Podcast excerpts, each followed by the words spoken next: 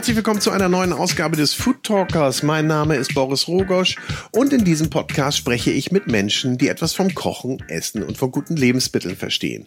Mein heutiger Gast ist Thomas Schanz. Den habe ich besucht in seinem Schanz Restaurant und Hotel an der Mosel im kleinen Örtchen Piesport. Hier ist er ja quasi aufgewachsen. Dann hat er seine Lehr- und Wanderjahre begonnen, war in den besten Häusern, wurde dort ausgebildet, hat sich sein Rüstzeug verdient, kehrte zurück.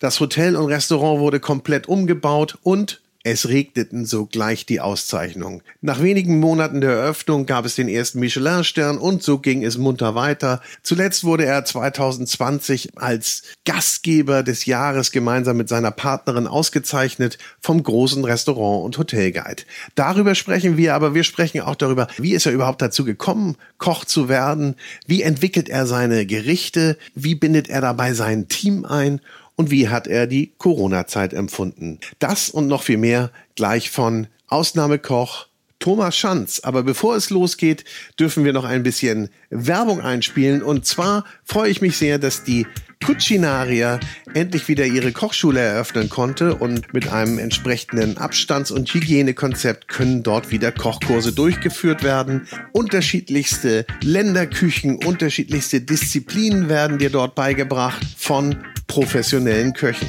Schau mal drauf auf cucinaria.de, ist bestimmt auch ein Kochkurs für dich dabei. Und natürlich die ganzen Kochutensilien, die gibt's auch in der Cucinaria. 6000 Artikel auf 1000 Quadratmetern, da findet man quasi alles. So, und jetzt geht's los mit Thomas Schanz, präsentiert vom Der große Restaurant und Hotelguide.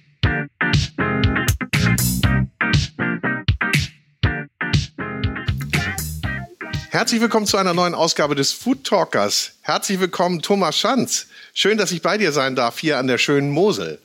Ja, hallo, schön, dass du da bist. Ja.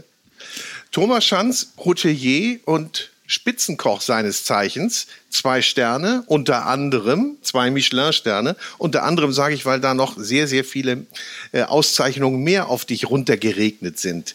War das eigentlich immer klar? Für dich, dass du Koch werden willst und Hotelier? Ich meine, wir sitzen ja hier in deinem Elternhaus, aber mehr erzähle ich jetzt nicht. Jetzt erzählst du. Also das war, war erstmal nicht klar, dass es in die Richtung geht. Also ich, meine Eltern haben 92 hier ein kleines Hotel hingestellt und sind ein großes Risiko eingegangen. Das war ein Hotel Garni, also Bed and Breakfast. Gab hier keine Küche. Aber mir hat das schon immer imponiert, was sie hier machen. Also ich fand das auch gut, mit den Gästen umgehen und und und. Das, das hat mir Spaß gemacht oder gefallen, sage ich mal, als junger Kerl. Und dann habe ich mir Gedanken gemacht, was, was machst du denn? Ne? Was, was, äh, was willst du mal werden? Dann habe ich gedacht, ja gut, im Hotel arbeiten gefällt dir und machst du eine Ausbildung als Hotelfachmann. Ja. Und so bin ich dann ins Allgäu gekommen. Ja, habe dann da in einem sehr guten Haus die Ausbildung gemacht war das für dich schon so die Idee, hier auch zurückzukehren oder gar nicht so Ach, Gar nicht, das war ja ein ganz kleines Ding und ähm, ja, ich fand das Große erstmal spannend und ja, mir hat das auch richtig Spaß gemacht. Das hat mir auch gelegen und äh, habe die Ausbildung auch sehr erfolgreich da abgeschlossen. Nur war halt dann die Frage, wie geht's weiter? Wie alt warst du da, als du durch warst? Ähm, da war ich 19. Ja, da muss man ja auch erstmal überlegen, wo man dann hingeht. Nicht? Genau, so richtig. Die Hotelschleife weiterziehen oder, und dann kam es anders. Ja, also mein Hoteldirektor damals, ich, ich habe ihn darauf angesprochen, was meinen Sie, wie, wie sollte das weitergehen? Er hat gesagt, äh, ja, ich sehe dich schon Richtung Management, ne? Mhm. also, weil das so gut da gelaufen ist. Und dann hat er gesagt, aber wenn du diese Richtung einschlagen möchtest, dann empfehle ich dir, auch noch eine Kochlehre dran zu hängen. Das hatte er eben auch gemacht. Und er konnte es auch begründen, hat gesagt, äh, dann kann dir nie ein Küchenchef auf der Nase rumtanzen, ja. wegen Wareneinsätzen und und und. Mhm. Gut, heute kann ich tanzen, ja. und in die Küche hattest du ja auch reingeschaut. Ja. Und äh, das wahrscheinlich dann auch gar nicht so schlimm gefunden. Nee, gar nicht. Das hat, das hat mir auch Spaß gemacht. Ja. Ne? Also machst du halt Frühstückssachen und Salate und und und. Also das, äh, das hat schon Spaß gemacht, muss ich sagen. Aber ich habe mich da nie drin gesehen, bis zu diesem Zeitpunkt, sage ich mal. Du brauchtest so den, den Anschieber, den Anstupser, ne? Genau. Und naja, gut, ich habe mich dann beworben im Schwarzwald. Der hat mich, mir da auch geholfen, hat mir da ein paar sehr gute Häuser raus gesucht. Ich hatte damals ja noch nicht so richtig den Einblick und hatte dann quasi so eine Tagestour zusammengestellt und da waren einige Top-Hotels drin. Damals gab es im Schwarzwald ja auch die besten Häuser. Wir sind ja heute noch top. Barreis, Brenners Parkhotel, Traube Tonbach und Mönchs Posthotel. Also nur erste Adressen. Nur erste Adressen. Und ähm, ja gut, dann habe ich mich da beworben und dann eben für die Traube Tonbach entschieden. Genau. Da hat man dich dann auch gleich sofort genommen und hat gesagt, der Junge kommt aus gutem Hause. Den nehmen wir mal. Oh, das Vorstellungsgespräch, das war, naja, das war schon nicht so einfach. Also ich hätte mir das gar nicht so vorgestellt. Ich wurde da richtig durch die Mangel genommen. Zwei Stunden waren das locker. Ja. Damals mit dem Personalchef, weiß ich noch, als ob das gestern wäre, und hat mir Fragen gestellt, ja, und hatte Angst, ja, ob man das dann auch durchhält, weil man ja schon eine Lehre im Petto hat, ne, und mhm. dann nochmal so eine harte Lehre anhängen. Mhm Ah ja, da wollte er das alles wissen, aber ich bin da durchgekommen und äh, habe dann die, die Stelle, die Ausbildungsstelle bekommen. Hast du ja noch ein paar Fragen mitgenommen von dem Personalchef fürs, fürs heutige Sein oder waren die, waren die nicht so wichtig? Ach nee, nee, nee, man muss ja dann sein eigenes Ding machen, aber er hatte ja dann ganz andere Ängste, dass man dann, da fangen natürlich auch viele Leute an, weil es eben das beste Haus ist. Mhm und ähm, wenn man mit dem Gedanken dort anfängt, dann ist das oftmals wohl ein Problem und die haben viele Abbrecher gehabt. Ja. ja. Weil es war ja auch eine anstrengende Lehre. Und äh, ich muss sagen, ich habe da Blut geleckt. Also zunächst mal macht man dann nur Frühstücksdienste und also, da denkt man sich natürlich, ja, ich habe doch hier eine Kochlehre angefangen. Das, das hattest du ja schon, das kenne ich ja. Ja, du, du wolltest eine Kochlehre machen, ne? Und ja. ähm, aber dann sieht man eben auch, man kann sagen, Survival of the Fittest, wie nach und nach die Auszubildenden wegbrechen. Es werden immer weniger und die, die dann noch über sind, die werden dann auch auf die Posten gelassen. Mhm. Und da lernt man auch wirklich richtig was. Das und war dann auch gut. Das mutmaße ich mal, passierte dir dann auch. Ja, ich habe dann wirklich Blut geleckt. Also in dem Moment habe ich dann gesehen, oh, das läuft doch noch für dich und das, das funktioniert. Ja. Und du kannst auch noch kreativ sein. Mein, vorher hat man das nicht so vermisst, dass man im Hotelfachbereich nicht so kreativ ist. Und mhm. da habe ich dann gesehen, du kannst dich da richtig ausleben. Das ist eigentlich noch viel besser für dich. Ah, da hat man dich auch dann schon machen lassen. Ja, also ich war dann im dritten Lehrjahr, durfte ich dann auch äh, in der Köhlerstube den Saucier kochen. Und das, das war schon eine Riesensache für mich. Also mhm. das war, habe ich mich so geehrt gefühlt, dass ich das machen darf, dass ich so gefördert werde. Ne? Mhm. Und äh, gut, ich denke, ich habe es dann auch zurückgezahlt. Ich habe auch alles gegeben und es hat funktioniert. Aber das, das war schon eine tolle Sache für mich. Ja. Das war, glaube so der Knackpunkt, wo ich gesagt habe, oh, jetzt da, will ich das auch. Dabei ja, bleibe ja, ich ja, jetzt das, auch. das ist, das ist besser. Und war dann nach Abschluss der Ausbildung klar, was dann passiert? Also dann, dann hattest du ja die Weiche, ne? Entweder ja. Koch oder Management, Hotellerie, ja? Gut, dann bin ich nach Hause gekommen und ähm, ja, gut, man, man hat sich trotzdem noch die Frage gestellt, geht das jetzt, sollte ich vielleicht noch eine Hotelfachschule anhängen, ja? Was, was passiert jetzt, ne? Und dann bin ich hier in die Mose, ein kleines Restaurant äh, gegangen, das auch alles selbst gemacht hat und das war auch eine sehr kreative Küche und das hat dann wirklich den letzten also ja. Zweifel genommen. Ja, ab da, ab da ging es dann nur noch in Küche, ja. Aber dann sollte es auch schon wieder ein bisschen Richtung Heimat gehen dann zu dem Zeitpunkt. Da wolltest du schon wieder ein bisschen so in dein Home-Turf quasi. Ja, war jetzt nicht der erste Plan, aber ich bin dann, damals gab es dann noch Wehrdienst und Wehrdienst oder Zivildienst ja, und dann hat ja. er geguckt, was machst du? Dann hatte ich hier in der Region die Freundin und ähm, ja, gut, naja, klar. wie das immer so Man ist. Man ist da ne? schon verwurzelt, klar. Ja, genau. Und dann bin ich nochmal nach Saarbrücken gegangen zu Klaus Erfurt und abschließend dann noch sechs Jahre bei Thielkes, was hier nicht so weit entfernt ist. Ja. Aber da hast du dann ja mit den guten Adressen weitergemacht.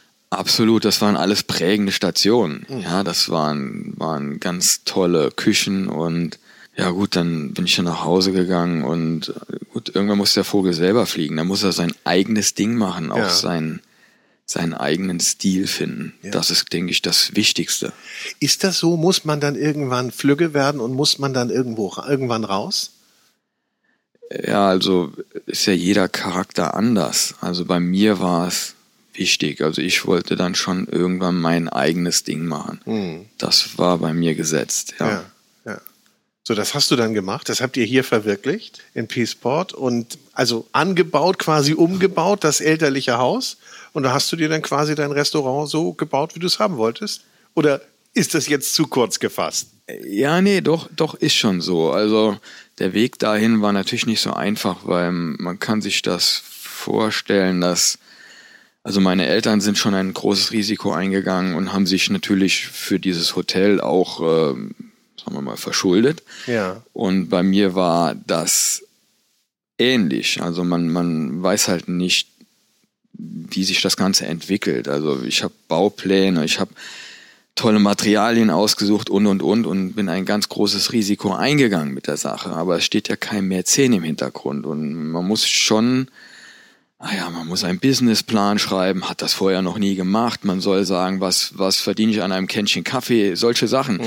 Also man man macht einmal Sachen, die sehr fiktiv für einen sind. Man hat das noch nie gemacht. Ne? Also man man weiß nicht, was man an einem Kännchen Kaffee verdient. Man muss es aber für die Bank eben ausarbeiten. Und die wollen das Sachen, wissen. Die ne? wollen die, das wissen. Genau. Ja, und dann stürzt man sich quasi in so ein Projekt rein und macht eine Planung, man erstellt ein Konzept. Natürlich auch in der Hoffnung, dass das funktioniert. Ne? Aber wenn ich jetzt der Bank gesagt hätte, ich will hier äh, eine Gourmetküche, also im Sternebereich kochen, dann hätten die wahrscheinlich abgewunken. Ach, das hast, das hast du so nicht formuliert? Na, ich habe schon, habe das so formuliert. Ich will hier schon richtig gut kochen. Aber, aber ich Wort nicht in den Mund genommen. ich habe in diesem Konzept auch stehen, dass ich die bestehenden Hotelgäste meiner Eltern auch übernehmen will ja. und auch eine Halbpension bieten möchte. Ja, also das war schon eine sehr spannende Sache. Und ich habe das auch so gestartet, muss ich ganz klar sagen. Okay. Ich habe das so auch gestartet mit dieser Halbpension und die war auch verdammt günstig. Das waren, glaube drei Gänge für 21 Euro. Also das ist, war ein ja. Hammerpreis. Aber zum Glück konnte ich das ganz schnell fallen lassen. Äh, also es kam mir sehr schnell der erste Stern und dann. Die kam gleich im zweiten Jahr? Oder im, nee, direkt im ersten. Im ersten Jahr? Ja, direkt. Ja, Wahnsinn. Das war auch für mich Wahnsinn. Aber das hat mir unheimlich geholfen. Also wir haben August ja geöffnet und dann im November kam der Stern und das, Gut, das war ist für aber, mich, das ist schon rekordverdächtig. Das war für mich unfassbar. Das war wirklich unfassbar. Mhm. Und äh, ich wollte dann auch nicht die alten Gäste, nicht, nicht, dass das missverstanden wird. Ich wollte nicht die alten Gäste loswerden, sondern halten. Aber es gab eine Diskrepanz. Also der, mein alter Chef äh, Herr Mutikes sagte immer zu mir, mach nicht den Fehler, dass du dass du eine Zweiklassengesellschaft in einem Haus hast, dass du quasi ähm, die Halbpensionsgäste dort sitzen hast mhm. und dort die Gourmetgäste. Das hatte er nämlich früher. Und dann hieß es dann, ah, da sitzen die Besseren und das funktioniert nicht, weil das ist dann es gibt dann immer Probleme. Das ist gesagt, dann wirklich ja. so gefühlte Klassengesellschaft, so abgesondert, nicht? Und dann ist es vielleicht noch ein bisschen anders dekoriert in dem anderen Genau. Raum. Und dann dachte ich, ja, das leuchtet ein. Das, das ja. ähm, machst du dann nicht. Du lässt die alle in diesem einen Restaurant sitzen und die haben dann auch schön mit Silberbesteck und äh, gegessen. Und dann kam der Knackpunkt. Dann haben sie gesagt, ja, Essen wunderbar und also Preis, Leistung, alles gut. Aber die Weinpreise sind schon, schon ganz, ganz schön hoch. Und ich dachte, boah, also wenn man das jetzt so, das, das Gesamte sieht, habe ich gedacht, das ist ein Wahnsinnspaket. Eigentlich, ja. ja. Und das war halt ein kleines Problem. Da habe ich gedacht, nee, dann, wenn du die Möglichkeit hast, das zu füllen nur mit Gästen, die diese Gourmet-Schiene essen möchten. Wenn du das schaffst, dann, dann fahr nur noch diesen einen Gleis. Dann mach nur noch das eine. Und das ist dann auch gelungen. Auch natürlich dank diesem schnellen Stern. Ja. Weil im Winter ist es ja doch in der Mosel eigentlich relativ ruhig. Aber das hat natürlich, ja, für Aufsehen gesorgt. Da haben die Leute gesagt, ja, da kocht einer gut, der will gut kochen. Was macht der? Da gibt es doch wahrscheinlich dann erstmal die erste Welle, da gucken wir mal, was der kann. Genau, genau Ach, so der ist war es. Der war ja auch da und da, da muss ja ganz gut sein. Ja, mhm. nee, da also die erste Welle war eigentlich schon vorbei, sag ich mal. Ja. Die ersten drei Monate kommen die Leute gucken, ja, hab gehört, da hat einer modernes Restaurant in Peaceport aufgemacht. Was soll das denn werden, so in der Art, ne? Da in Peaceport, da fahren wir mal hin. So, und wenn man dann nicht enttäuscht, ist das schon mal gut. Und mit dem Stern ging es dann natürlich auch über den Winter. Ja. Wo kommen denn jetzt so oder damals und jetzt, wo kamen eure Gäste her? Was, was für eine Entfernung nehmen die auf sich? Na, damals war das so aus der direkten Region, sag ich mal so 100 Kilometer Umkreis. Und ich hatte auch immer Hoffnung, dass die Luxemburger auch kommen. Die kamen dann auch immer mehr. Ja. Und mittlerweile ist das, äh, boah, also natürlich die aus der Region habe ich behalten. Und on top sind halt internationale Gäste dazugekommen. Also es gibt halt viele, die nach Kategorie fahren. Ja, gerade so Amerikaner zum Beispiel mhm. oder Skandinavier, die sagen, ich fühle mich wohl in Zwei-Sterne-Küchen, da wurde ich nicht enttäuscht. Gucken, Kategorie, ah, da gibt's das in der Region, mhm. bei dem fahren wir dahin. Ja, bisschen moderner, nicht ganz genau. so traditionell. Genau, ja. ja. Da kann ich auch im Polohemd reinkommen. Ja. ja. Kann man auch, ja. Das heißt, du hast jetzt internationale Gäste, das sind das dann, das sind dann Gourmet-Touristen, ne? die dann auch viel unterwegs sind. Ja, so. sowohl Durch, als auch. Ja. Gourmet-Touristen oder Leute, die mir die Stange halten seit dem ersten Tag, die einfach gerne gut essen. Also es ist eine wirklich ganz illustre Mischung manchmal hier ja. drin, ja. Aber das ist dann ja auch toll, wenn du dann ja. unterschiedliche Sprachen, äh, Leute aus der Region und was weiß ich, Skandinavier, Amerikaner, Luxemburger. Wie weit ist es eigentlich nach Luxemburg für die geografisch nicht ganz so fitten? Also sagen wir mal, zu fahren ist das in die Stadt rein eine Stunde. Und die ja, Luxemburger fahren gerne für gutes Essen. Ja. Und ähm, bei denen hat es auch eine Tradition, zum Beispiel sonntags mittags mit der Familie essen zu gehen. Da kommen dann hier wirklich Sechser, Achter Tische. Da sind auch kleine Kinder dabei. Davor brauchen wir gar keine Angst zu haben. Ja, die kleinen Kinder, die die bestellen sich dann gerne auch Lammkarree oder Foie Gras, also so, so sind die eingestellt. Die sind ein bisschen anders als äh, die deutschen Kinder, sage ich mal. Ja, nicht so die paar Kilometer und es macht gleich so ein, so ein anderes kulinarisches ja, Empfinden oder so eine andere kulinarische Kultur aus. Das ist Wahnsinn. Die sind viel frankophiler eingestellt. Ja. Und da profitiere ich sehr von, sage ich mal. Also auch mein Lieferant, mein Hauptlieferant kommt aus Luxemburg. Also wir kriegen da Top-Produkte her. Das ist. Der ist schon ganz anders eingestellt dann drauf, ne? Ja, auf, genau. Auf die Gastronomie, wie du sie betreibst. Ja. Ja. Ich denke, die deutschen Lieferanten, die drücken halt auch gerne den Preis und äh, der Luxemburger ist so ein bisschen stolzer, der, der sagt, ja, kostet was kostet, aber ich will die großen Steinbutte, ne, ja. die Königsgraben ja. oder Meerspinnen, die sollen halt die Größe haben. Es ist etwas teurer, aber es ist gerechtfertigt, was man da bekommt. Also ich liebe es da einzukaufen, mhm. weil wir da einfach Top-Qualitäten bekommen. Mhm. Und da bist du wahrscheinlich dann auch treu deinen Lieferanten. Nicht? Da, da baut sich ja auch so eine Beziehung auf. Nicht? Ja, es das, macht keinen oder? Sinn, andauernd die Lieferanten zu wechseln. Das ist nur Chaos. Man muss hm. äh, da eine Konstanz drin haben. Man muss auch einen Ansprechpartner haben, mit dem man auch ganz offen reden kann, mit dem man auch mal sagen kann, da hast du mir Scheiße geliefert. Und hm. wir brauchen jetzt eine Lösung. Ja. ja. Ja, klar. Und dann kümmert er sich auch drauf, dass, äh, drum, dass man jetzt eine Lösung bekommt. Ja, immer ne? weiterziehen bringt dann wahrscheinlich nichts, nicht? Und, und, und äh, den wieder auszutesten und den wieder auszutesten, ist ja auch ein tierischer Aufwand. So sieht's aus. Darf man ja, ja nicht vergessen, ja, ja. nicht? Also, als ich hier vorhin reinkam, warst du erstmal, heute ist übrigens dein freier Tag. Herzlichen Dank, dass du mich empfängst. warst du erstmal beim Bestellungen machen. Ja, ja klar. Naja, also gut, in der Selbstständigkeit, das ist ja sowieso alles etwas anders. Also freie Tage sind da anders gestaltet, aber ich genieße es aber auch. Mhm. Es ist, ist toll, wenn man noch den Überblick übers Haus hat. Es ist ja nicht so groß, ja. Und man kann den Überblick haben. Mhm. Wie viele Zimmer und, und, wie viele Plätze habt ihr im Restaurant? Also wir haben zwölf Zimmer und ungefähr, in der Corona-Zeit ist jetzt ein bisschen anders, aber 30 Plätze. Ja. Sag ich du, du, sagst das Stichwort, 30 Plätze ist, und ohne Corona, Corona sind es ein bisschen mehr, habt ihr glaube ich zwei, zwei Tische mehr hier stehen, oder? Wie viel? Nee, ein, eigentlich ein, nur ein Tisch. Also 30 ah. ist ohne Corona, sage ich mal, jetzt okay. in Corona. Je nachdem, wie der Tisch belegt wird. Also wir müssen die Abstände einhalten. Es sind halt viele Tische mit zwei Personen belegt gerade. Also es gibt mhm. viele Anfragen ja. über Zweiertische. Da sind ja. oftmals immer damit 22 voll, aber das ist ist auch nicht immer. Ich nehme das mal auf, es gibt viele Anfragen. Das heißt, als ihr wieder geöffnet habt, ging es da auch gleich wieder los oder musste es so langsam anlaufen? Ja, ich hatte ganz großen Respekt davor. Ja, nach zwei Monaten Schließzeit denkst du, ja, jetzt hast du ja erstmal wenig Reservierungen drin. Ne? Ist ja klar, man startet mit relativ wenig Reservierung und innerhalb von zwei, drei Tagen soll jetzt was passieren, sollst du das Restaurant wieder füllen und auch die Frage stellt ja, wie viel soll ich denn vorbestellen jetzt für kommenden Mittwoch? Wir haben es freitags erfahren. Samstags äh, haben wir dann gehört, wie die Auflagen sind, ob es überhaupt Sinn macht zu öffnen. Und das musste man ja auch erstmal alles umsetzen. Ne? Ja, genau.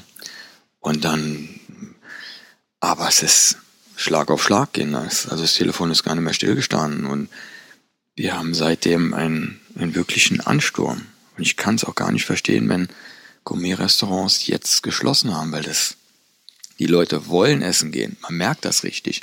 Die genießen das, ja. Mhm. Die bestellen sich auch eine gute Flasche Wein und die essen gerne einen Gang mehr. Die haben Spaß daran. Die sind so froh, dass sie wieder raus können. Endlich wieder raus und, und das spricht wahrscheinlich aber auch dann dafür, dass du hier auch dir, sagen wir mal, eine Gästeschaft rangezogen hast oder die dich entdeckt haben, die dann auch Stammkunden zu nennen sind. Nicht? Ja. Die, die machen natürlich auch sicherlich viel aus, oder?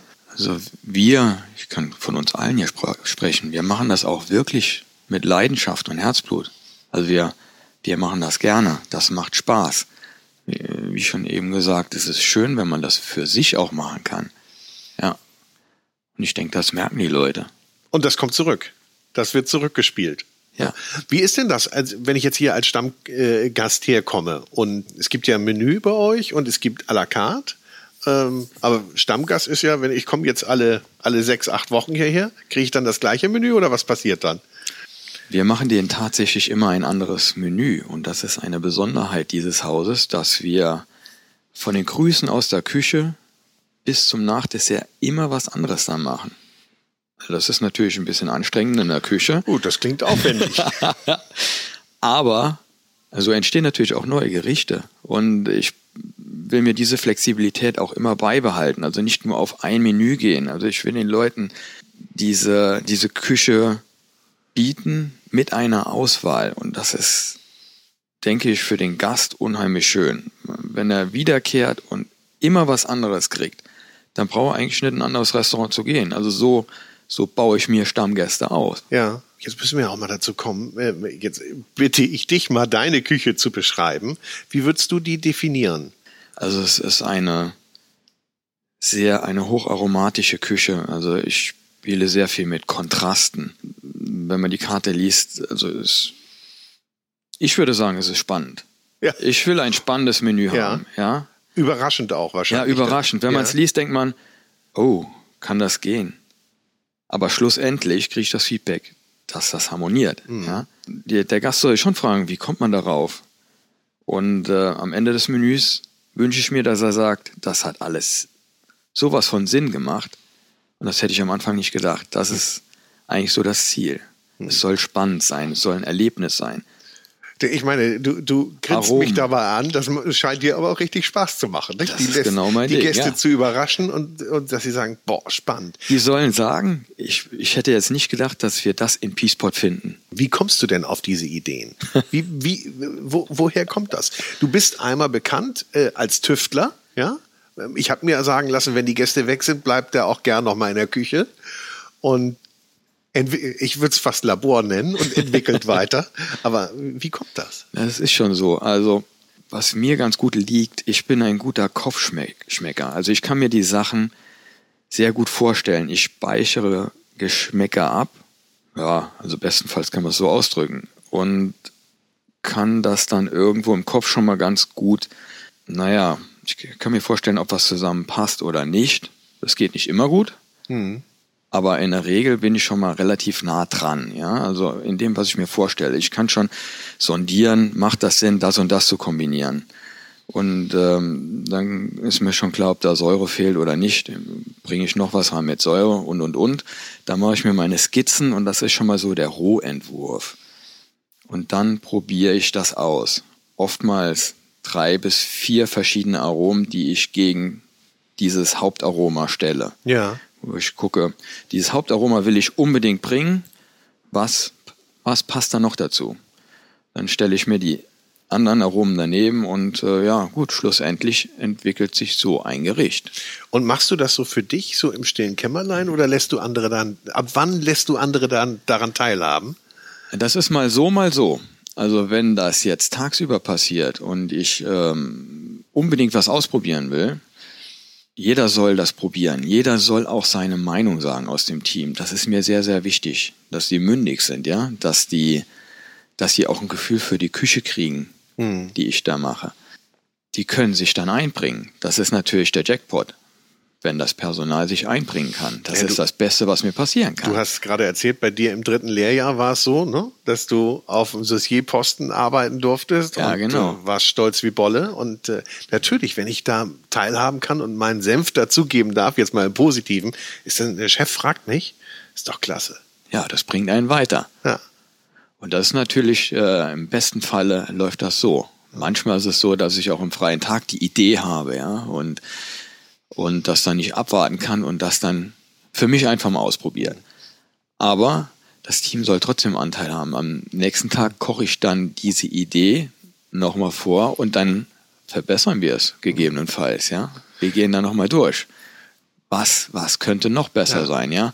Was habt ihr für eine Meinung? Im Prinzip ist das das Beste, was man machen kann, dass man das Team richtig einbringt und es fragt. Es ist ja quasi wie ein Querschnitt aus der Bevölkerung. Wenn man jetzt sieben Leute in der Küche hat und jeder hat schon eine, eine Ahnung und kann dann dazu seinen Senf geben, also besser geht's ja gar nicht. Und dann kann ich das Gericht dann zu den Gästen bringen, aber dann ist das doch schon mal relativ safe, dass das gut ankommt. Ne? Wenn Ja. alle Köche sagen, wow, das gefällt mir. Absolut. Ich meine, da gibt's natürlich andere Kollegen äh, von dir, die das mit Sicherheit anders praktizieren, habe ich auch schon gehört. Jeder hat da so seinen Stil. Ja. Jeder hat da so seinen Stil. Aber hast du das denn mitbekommen bei den äh, auf den Stationen, die du gemacht hast, dass, dass das so eigentlich das richtige Mittel ist, um auch die Leute, das Team zu integrieren und auch ein Team zu bilden? Oder ist das so deine eigene Intuition Nee, gewesen? ganz so war das nie. Also mein, ich konnte schon immer viel mit einbringen bei den anderen Küchenchefs auch, aber für sich selber macht man es ja immer, arbeitet man das Konzept ja immer nochmal aus und macht's, bringt's halt auf die Spitze, ja. Und äh, für mich ist halt wichtig, dass jeder Koch eine, eine gefestigte Meinung hat. Und das ist auch für jeden Koch wichtig, für seine Zukunft, wenn er mal Küchenchef wird oder wie auch immer. Er muss ein Gefühl für die Küche haben Ja. und äh, umso schneller ich ihn ranbringe, umso schneller er mich versteht, umso schneller profitiere ich natürlich auch von jedem Koch. Ja, umso schneller ist er eingearbeitet, ähm, bringt die Sachen so auf den Punkt, wie ich das haben will. Du bist auch jeden Tag, wenn ihr geöffnet habt und wie, wie ich gerade hörte, auch wenn ihr nicht geöffnet habt, weil das scheint ja auch dein Hobby gleichzeitig zu sein. Ich brauche die Frage gar nicht zu stellen, was machst du in deiner freien Zeit? Ne? Aber das bedeutet dann ja auch, wenn du auch deinen freien Tag hast, dass du dann auch mal ein bisschen in der Küche tüftelst. Ne? Ja, das ist das nicht immer so, aber man, es gibt ja immer kreativere Tage und weniger kreative Tage. Und wenn man irgendwo so einen richtig guten Tag hat, ja, dann packt man die Gelegenheit am Schopfe und dann, dann will man es dann auch Dann- wissen und will es ausprobieren. Dann ja. geht das los. Ja. ja, so ist das. Aber du bist immer in der Küche. Das heißt, wenn ihr geöffnet habt, bist du immer da? Ich bin immer da. Also ich bin kein am Pass stehender Küchenchef, sondern ich koche voll mit. Von morgens bis abends. Also wenn die Köche da sind, bin ich auch da. Mhm. Ja, wir fangen, wenn wir morgens um halb neun anfangen, dann bin ich natürlich da. Und ich bin auch abends bis zum Schluss da. Also ich verabschiede mich nicht, sondern ich mache auch noch ganz normal meinen Posten sauber und wir sind ein Team. Und so wird das hier praktiziert. Und ich koche auch noch voll Saucier und Portionné alleine. Und so soll das auch noch die nächsten Jahre sein. Ja. Und das heißt auch, es ist nicht jeder an seinen Posten gebunden, sondern man hilft sich, man unterstützt sich dann in der Küche. Ja, das ist auch eine Besonderheit. Also das machen bestimmt äh, viele Küchenchefs so, aber bei uns ist so, dass jeder jedem helfen muss, ja. Das heißt, jeder hat seinen festen Posten, ist da Postenchef, produziert für den Service, aber innerhalb des Service sehe ich das gerne, dass äh, der Patissier in der kalten Küche hilft oder auch beim Anrichten der Hauptgänge und wenn es bei ihm dann losgeht, alle Mann in die Patisserie und das ist halt so eine gebündelte Kräfte. So kann man richtigen Aufwand auf den Teller bringen, ja, dass man als Team fungiert. Und äh, ich denke, das ist auch für jeden Koch, der hier arbeitet, eine tolle Sache, dass er Einblicke hat auf jeden, jeden Posten. Also er kann den Entremetier äh, so gesehen auch kochen, wenn er auf dem Garmagier ist. Ne? Wenn er ein paar Monate hier war, weiß er genau, was da abgeht. Jetzt weiß ich auch, wie das klappt, dass ihr dann Stammgästen auch mal was Individuelles zukommen lasst. Ja, ja, das ist ein, ein riesen, Sonst würde das gar nicht gehen. ist ein riesen Tovabo manchmal in der Küche. aber es ist doch organisiert. Also jeder weiß, was er zu tun hat. Ja. Und jeder kann einspringen. Ja? Wenn es da mal brennt, kann ich jemanden von dem Posten abziehen und da muss er mitmachen. Ja? Thomas, das klingt perfekt. Wo ist denn der Haken da? dass wir trotzdem oftmals auseinandergenommen werden. und dass ihr viel arbeitet. Aber das macht ja, ihr gerne. Aber es macht Spaß. Ja. Es macht richtig Spaß. Und nach so einem Service, wo viel à la carte ging und viel kreuz und quer, wenn man das, das auf den Punkt gebracht hat und am Ende dann noch mit Stolz sagen kann, es ist jeder Teller perfekt rausgegangen, das ist so ein gutes Gefühl. Ja, ich denke, das ist beim Fußballspieler auch so, wenn er 3-0 gewonnen hat. Ne? Also das ist, das ist toll. Mhm. Ja? Und dieses Gefühl, da wird man fast süchtig nach. Ja. Dass es funktioniert. Man das will, ist so ein bisschen wie Applaus auf der Bühne, ne? Ja, genau. So, ich ja. muss wieder, ich muss wieder ja. spielen. Man könnte es sich einfacher machen, aber mhm. wenn man das so hinbekommt und man dadurch die Gäste glücklich macht und Stammgäste gewinnt, ist das so eine tolle Sache. Das ist das schönste, glaube ich, was das schönste Kompliment, das man auch bekommen kann, nicht? Wenn, wenn die Gäste wiederkommen und dich auch weiterempfehlen. Weil ich glaube, das ist, glaube ich, bei, bei all dem Social Media, bei allen ähm, Rankings, bei allen Auszeichnungen, ist das ja noch mit das Wichtigste, dass der Gast dich empfiehlt. So ist es. Also wir machen ja nicht so viel Social Media hier, wenn man mal nachschaut über unser Restaurant, gibt's ja, es gibt natürlich eine Facebook-Seite, ein Instagram und und und, aber es ist ja alles recht klein gehalten.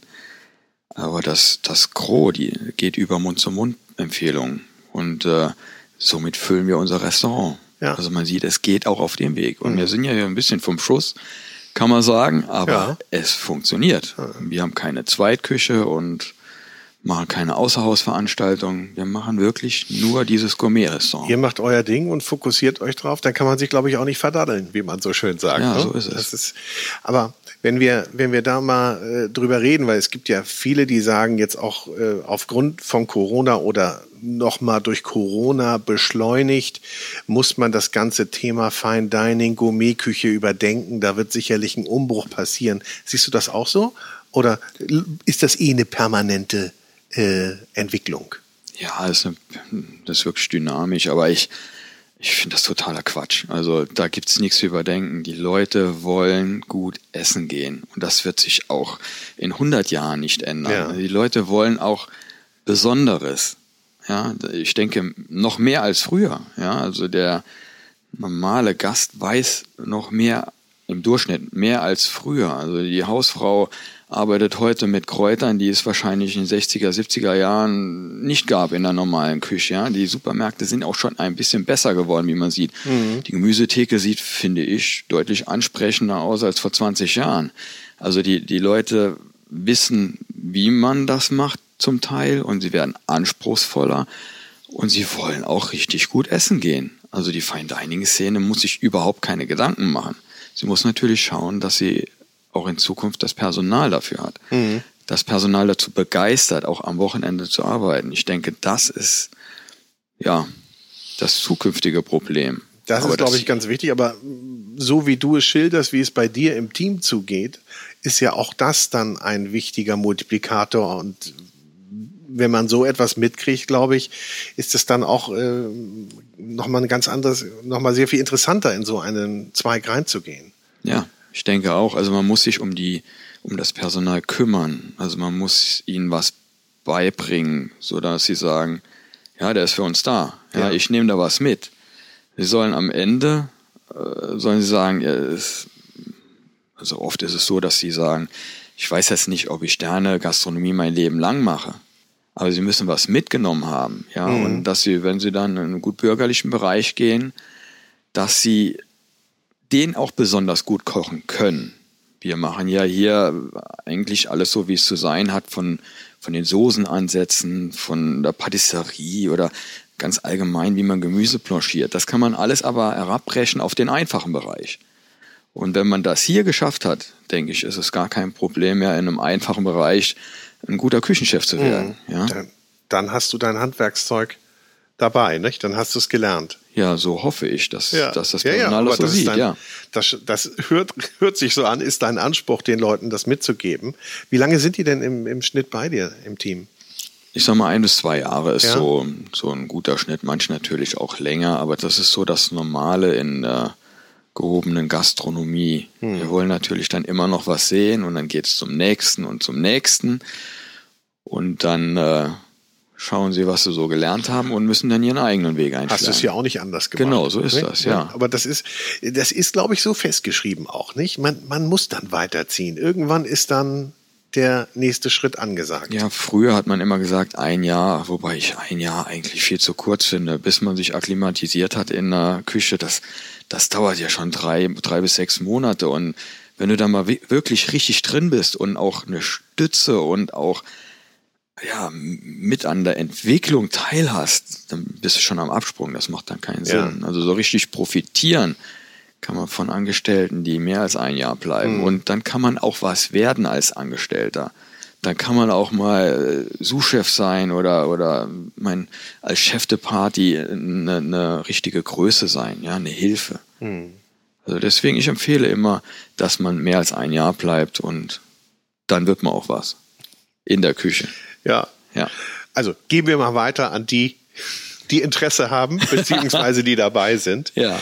Aber du hast vorhin gesprochen davon, dass du sagst, du machst ungewöhnliche Kombinationen und ungewöhnliche Kreationen, was der Gast möglicherweise denkt, nicht unbedingt auf den ersten Blick zusammengehört. Hast du mal ein Beispiel für uns, was das so sein könnte, wo man erstmal denkt, nee, das ist ja komisch. Ja, jetzt zum Beispiel habe ich gerade einen Kabeljau auf der Karte. Der ist, das ist schon sehr speziell. Also der wird langsam gegart, dann wird er abgeflemmt, ja. Dann kommt ähm, Zitronenkaviar drauf, getrocknete Mango, getrocknete Weinhefe, sehr interessant, knusprig, wird dann mit Botage abgehobelt, also Ja. getrockneter Rogen von Ja, der Meeresche. ja. Und dann kommt noch ein bisschen Zitronenmelisse drauf. Dazu gibt's eine, eine aufgeschäumte, ich, ich sag mal, das ist eine Beurre Blanc vom Kardamom. Das hört sich super krass an. Ja. Aber das ist wirklich ein entwickeltes Gericht. Oftmals sind das ja intuitive Sachen, die man macht.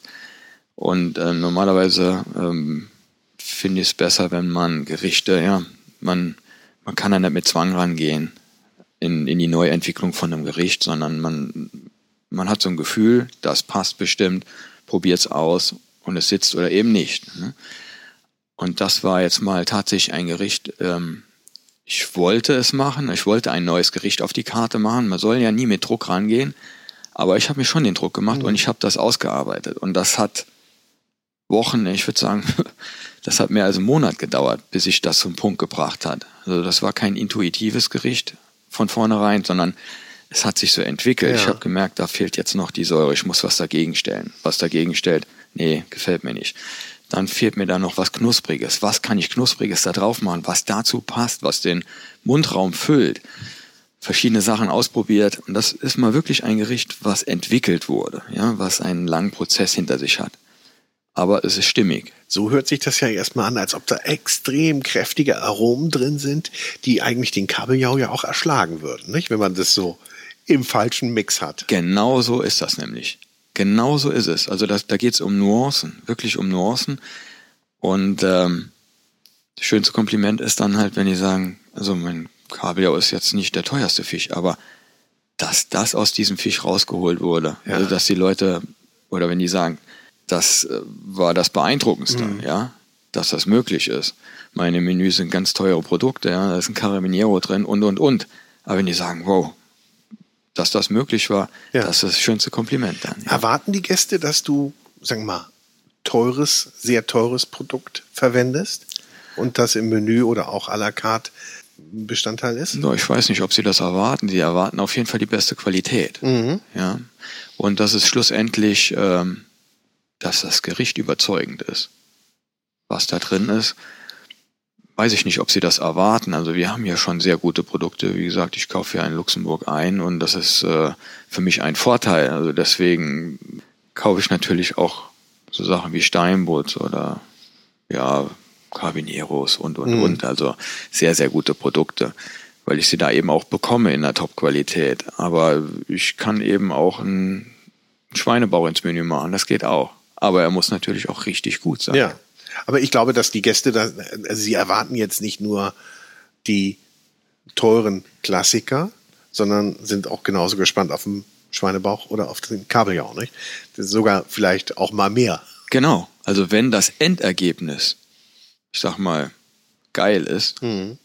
was will man mehr? Ja. Darum geht's. Sie wollen das essen und wollen überzeugt werden durch diesen Gang. Und wenn sie überzeugt sind, hat man gewonnen. Egal, was da drin ist. Ich glaube So auch. einfach und, ist es, Und dann ja. schwärmen sie davon.